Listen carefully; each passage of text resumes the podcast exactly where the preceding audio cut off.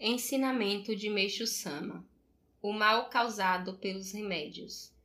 Parte 2 Até agora, as pessoas continuam tomando remédios e, devido a isso, encontram-se contaminadas e viciadas neles.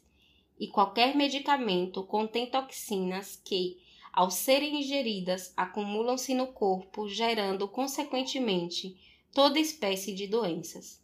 Entretanto, a medicina parte do princípio de que as impurezas contidas em nosso organismo são eliminadas naturalmente com o passar do tempo, o que é um grande engano.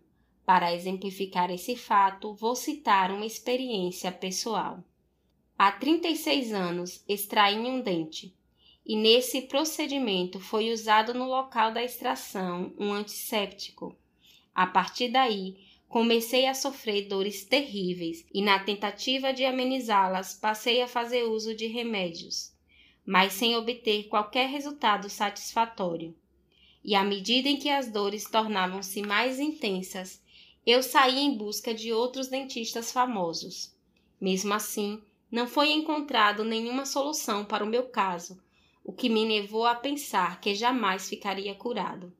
Vocês podem imaginar o quão terrível foi essa situação?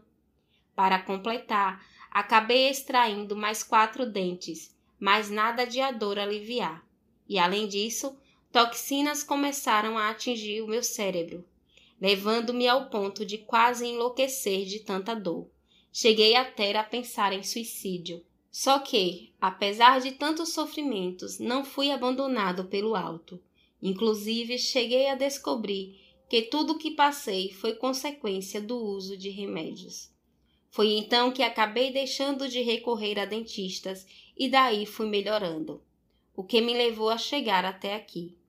Porém, o mais impressionante é que até hoje ainda sinto um pouco de dor, apesar de todos os dias ministrar alto de orei. O que torna evidente que, mesmo passando alguns anos, as toxinas não desaparecem definitivamente, pois os medicamentos, uma vez ingeridos, não se extinguem do organismo. Por Meixo Sama, extraído do livro O Tempo Chegou.